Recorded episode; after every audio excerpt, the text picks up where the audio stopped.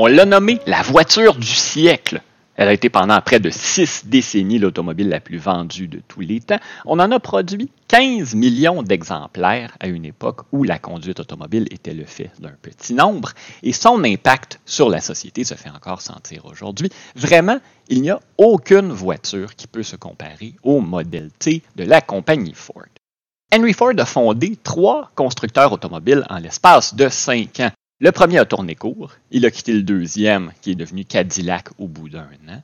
Il fonde la Ford Motor Company en 1903 et pendant les cinq premières années de son existence, il n'y a vraiment rien qui distingue l'entreprise de bien d'autres constructeurs automobiles qui existaient à l'époque et qui ont disparu sans laisser de traces. La compagnie va créer 19 différents modèles de A à S, dont 8 seront mis en marché, avec des résultats corrects, mais sans plus.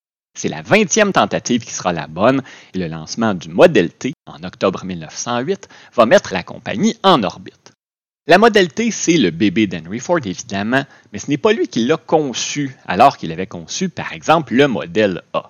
Le T est l'œuvre de trois ingénieurs. C. Harold Wills, un collaborateur de Ford depuis les tout débuts, et deux immigrants hongrois, Joseph Galamb et Eugène Farkas. D'ailleurs, la moyenne d'âge des trois principaux concepteurs de la voiture du siècle n'était même pas 30 Seulement cinq ans se sont écoulés entre le modèle A et le T, mais la différence est notable, même pour les gens qui, comme moi, ne connaissent pas grand-chose aux automobiles. La A, c'était essentiellement une carriole motorisée. Avec le modèle T, on a véritablement une voiture devant nous. Au départ, les T étaient fabriqués dans une manufacture située au coin de l'avenue Piquette et de l'avenue Beaubien à Détroit, ville fondée par des Français, ne l'oublions pas. Et on utilisait encore des méthodes artisanales. Pendant le premier mois, à peine 11 Ford T sont sortis de l'usine. Mais en 1910, la production est déplacée dans un super complexe industriel, le plus grand au monde à l'époque, situé à Island Park, en banlieue de Détroit, et cette usine a été un laboratoire pour l'amélioration des méthodes de fabrication. Parce qu'Henry Ford, c'est l'homme de la chaîne d'assemblage, c'est l'homme de la division du travail. Vous êtes engagé pour accomplir une tâche très spécifique, de manière répétitive, heure après heure, jour après jour. C'est pas lui qui a inventé la chaîne de montage, mais il l'a amené à un autre niveau. En 1913, on a installé une chaîne d'assemblage mobile à Island Park Autrement dit, les travailleurs avaient des postes de travail et les différentes composantes du véhicule se déplaçaient par convoyeur et allaient vers les ouvriers. Vous aviez un temps limité pour accomplir votre ou vos tâches. Tout devait aller très vite. Une fois que le système a été bien rodé, on assemblait une Ford T de A à Z en 93 minutes. De 10 000 voitures qu'on produisait au départ, on est monté à 100 000, à 200 000, à 500 000. On a même dépassé les 2 millions d'unités en 1923. Très vite, la production va s'internationaliser. Au moment où on lance le modèle T, on avait déjà une usine Ford à Walkerville, qui fait aujourd'hui partie de Windsor en Ontario, pour alimenter le marché canadien et une partie de l'Empire britannique. Mais on a fabriqué des modèles T en Grande-Bretagne, en Europe continentale, au Mexique, au Brésil, au Japon, en Australie, c'est un phénomène mondial que cette automobile et on estime qu'à la fin des années 1910, la moitié des autos en circulation dans le monde étaient des Ford et que la grande majorité d'entre elles étaient des Ford T. Et à ce moment-là, les produits de la compagnie étaient tellement populaires que le budget publicitaire de Ford était de zéro. On n'avait pas besoin d'en faire. Au départ, la T se vendait 825 Évidemment inaccessible à la majorité de la population à ce moment-là, mais grâce à la chaîne de montage, aux économies d'échelle engendrées par un aussi gros volume de production et à une politique très stricte de réduction des coûts de toutes les manières possibles, pendant la majorité de son existence, le modèle T a été disponible seulement en noir et il semblerait qu'on faisait ça parce que la peinture noire coûtait moins cher.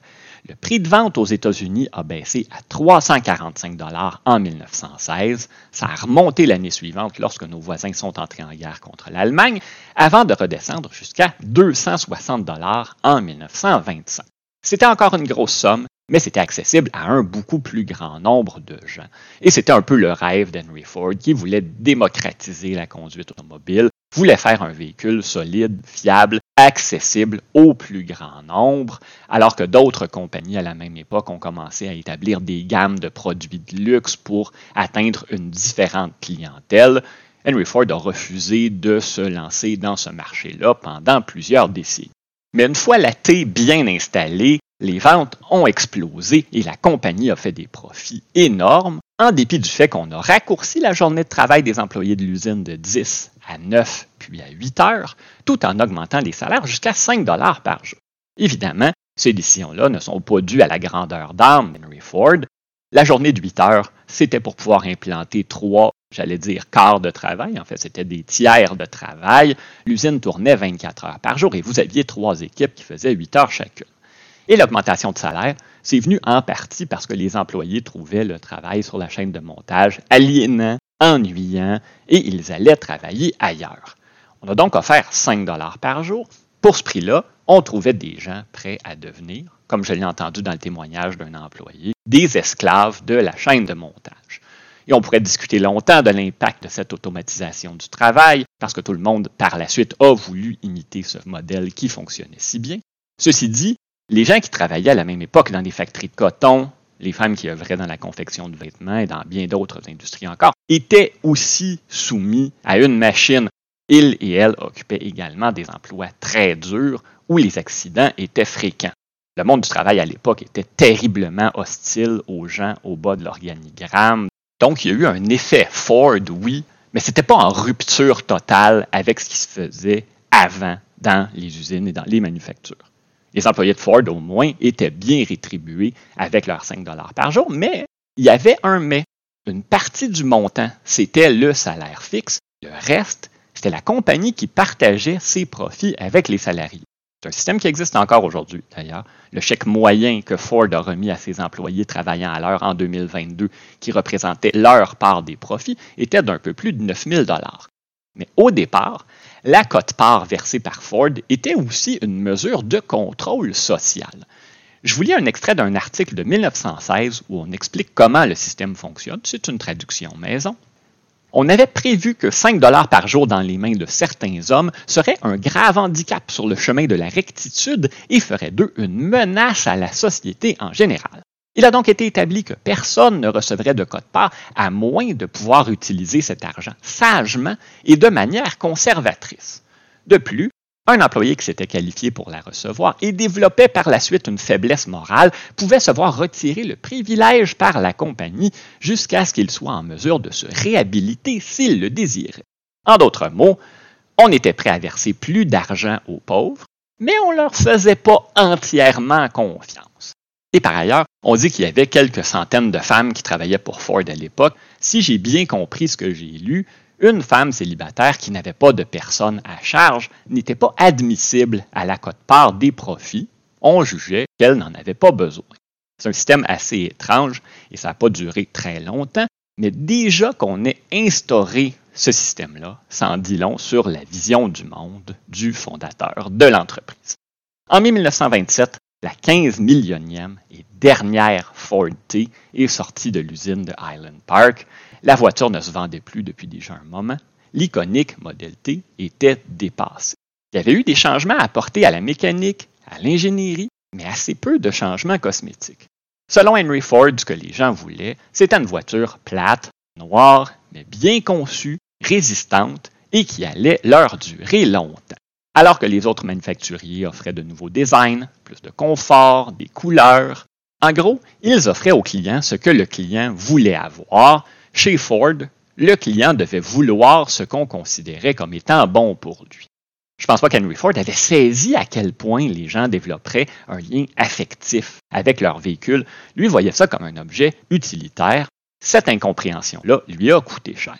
Et globalement, L'histoire du modèle T, c'est une histoire marquée par l'arrogance. On disait aux clients ce qu'ils voulaient, on se donnait un droit de regard sur ce que les travailleurs faisaient avec leur argent, et je vous le disais plus tôt, on a eu une période d'à peu près six ans au tournant des années 1920 où la compagnie ne faisait pas de publicité.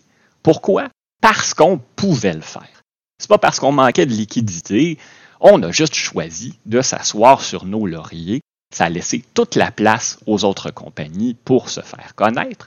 En fait, pendant ces années-là, la seule publicité qu'Henry Ford recevait, c'était de la mauvaise publicité. En 1919, il a acheté un journal local appelé le Dearborn Independent. il a utilisé le journal qu'il faisait distribuer un peu partout par ses concessionnaires automobiles pour mettre le monde en garde contre ce que l'on appelait à ce moment-là la juiverie internationale qui cherchait à prendre le contrôle du monde. D'ailleurs, Adolf Hitler a mentionné à plus d'une reprise, notamment dans Mein Kampf, son admiration pour Henry Ford. Le Dearborn Independent a cessé sa publication quelques mois après la fin de la carrière du Model T et Ford a tenté de relancer sa marque et de redorer son image en mettant sur le marché un nouveau Model A. Mais on n'a jamais retrouvé chez Ford le genre d'hégémonie qu'on a exercé sur le marché de l'automobile pendant les deux décennies où le Model T a dominé les routes.